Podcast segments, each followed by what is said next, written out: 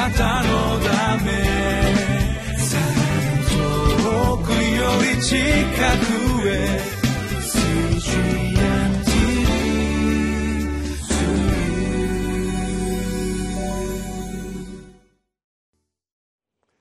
皆さんこんにちは。リビングライフの時間がやってまいりました。私は東京ホープシャペルの牧師の西田です、えー、今日も神様の御言葉が私たちを支えてくださいますように。新しい気づきとまた神の恵みに応答する信仰が与えられますようにと心からお祈りしています。今日のテーマは「進んでする献金恵みの分かち合い」についてであります。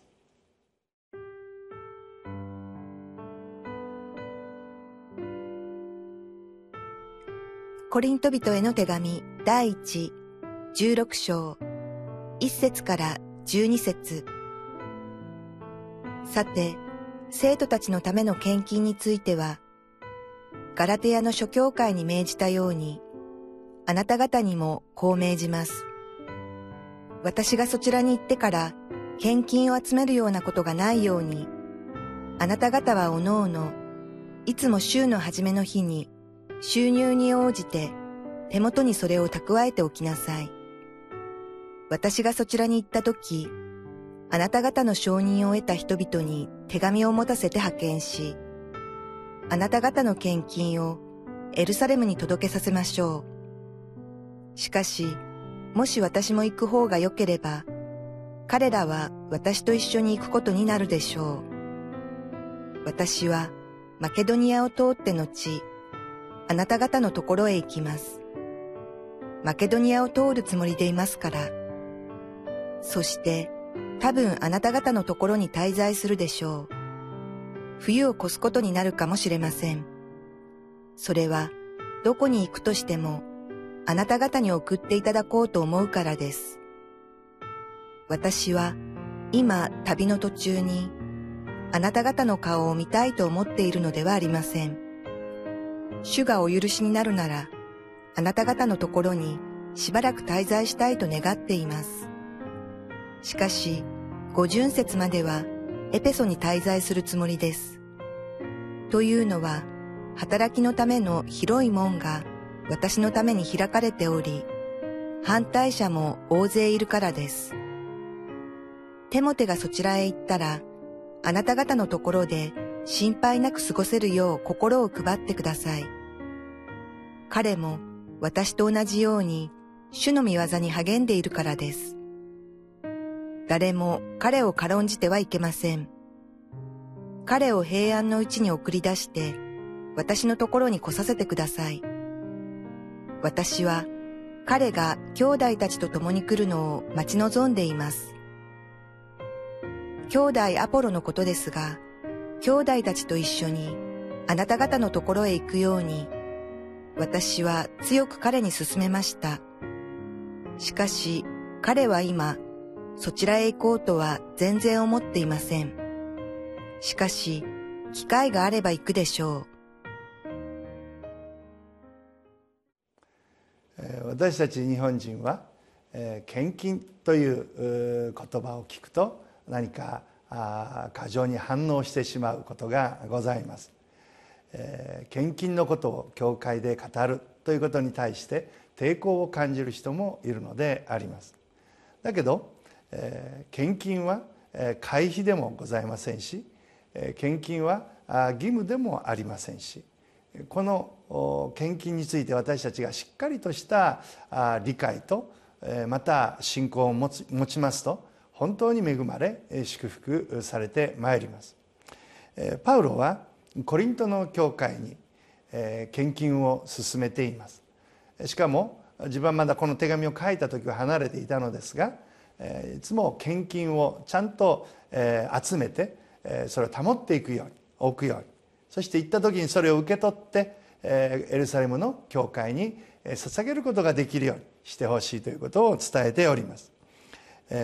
第一コリントの16章の一節を見ますとさて生徒たちのための献金についてはガリラヤのガラテアの諸教会に命じたようにあなた方にもこう命じます。私がそちらに行ってから献金を集めるようなことがないようにあなた方おのおのいつも週の初めの日に収入に応じて手元にそれを蓄えておきなさい、えー、はっきりとパウロはこれ命じますというふうな表現で、えー、ガラテアの諸教会の教会に命じたようにコリントでも献金をしっかり毎週週の初めおそらく礼拝の時でありましたでしょう。その時に献金を蓄えておくようにと進めているのであります。なぜパウロはこの献金のことを大胆にはっきりと言うことができたのでしょうか。それはお願いではなく神を信じる者が当然行うべき責任といいますかまた神様への奉仕の一環であることをパウロは認識をしていたからであります。献金とはこれは私たちの信仰の表明であります。神様を信じているということは私たちの全生活を通して信じ神を見上げているということでありますから。ですから神を信じさまざまなご奉仕をするけれども献金をしないということはありません。いやむしろ献金私たちの心はこのお金の扱い方に現れてくるわけでありますからそれを神様にお捧げをするということでそれは私たちの信仰の表明になるわけであります。ですからパウロが遠慮なく大胆にそれを伝えることができたのはそれを通してコリントの人たちが捧げ物で恵まれ祝福されるということを知っていたからであります。献金は人にするものではなくこれは神への捧げ物であります。そしてそれは具体的にエルサレムの教会の人たちを励ますためまたその困窮を助けるために用いられるということをパウロは知っておりましたので彼は献金を強く進めたのであります。またパウロはそれを集めるために私はもし許されるならばあなた方のところへ行きましょうと。もし私が行けなければ人を送りますと。その人に手渡してください。もし私が行くことができれば行こうと思うと、そういう事情を、えー、6節7節8節で語っています、そして9節ではというのは働きのための広い門が私のために開かれており反対者も大勢いるからです。10節テモテがそちらへ行った行ったらあなた方のところで心配なく過ごせるように心を配ってください。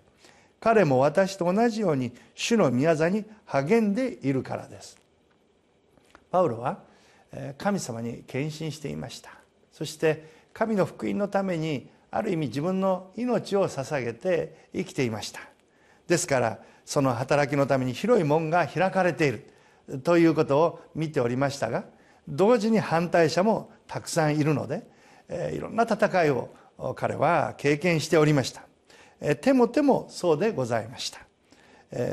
しかし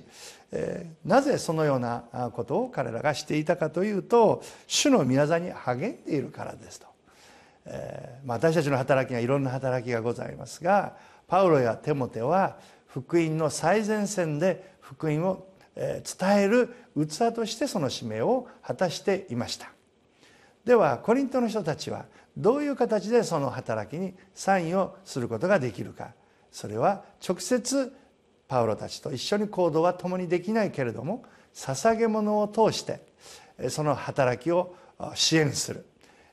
捧げることで働きに共に預かっている。そのことをパウロはコリントの人たちに自覚してもらいたかったのではないでしょうか。ですから私たちの働きもいろんな働きがあります。宣教師として。あるいは直接伝道する伝道者として。でも後方で祈る人。そして捧げてその働きを支援する人。それぞれの働きを担うことで同じ目的のために同じ神の使命のために生きているということになるのであります。ですから私たちは共にそのことを知って我々のできる働きを担っていくものになりたいと思います。どうかあなたが神様に捧げる時大胆になってください。それは人に捧げるのではなく神への捧げ物です。そしてそれは有効に用いられ神の働きがそれで前進していくことになるのであります。私たちはお金をどう使うかでその人の生き方が見えてまいります。自分のために蓄えてもそれを死んで持っていくことはできません。主のために用いてこそ大きな役割を担うことができるのであります。あなたも共に与えられているものを捧げることで主の働きに預かっていただきたい。そう心から願うのであります。神の祝福を心からお祈りしています。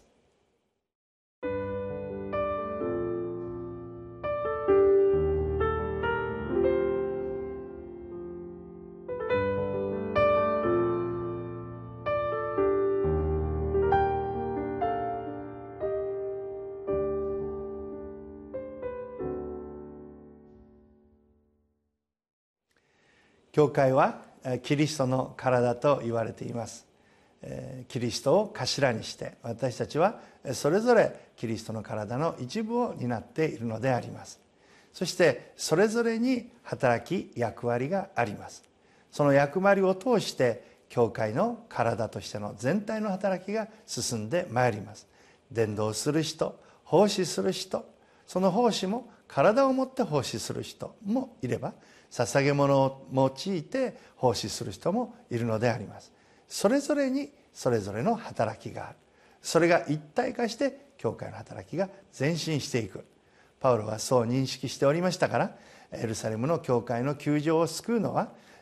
コリントの人たちの役割であるというふうに思っていたのであります。私たちも多くの必要を必要としている人が周り周りにはたくさんおられますがそれらの方々のために私たちのできる働きをしていこうではありませんか。一言お祈りをいたします。愛する天の神様あなたは私たちの魂を救ってくださいました。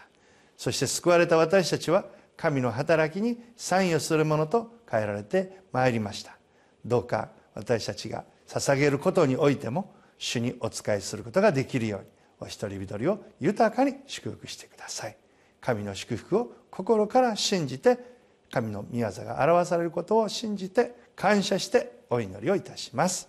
アーメン。あなたのため遠くより近く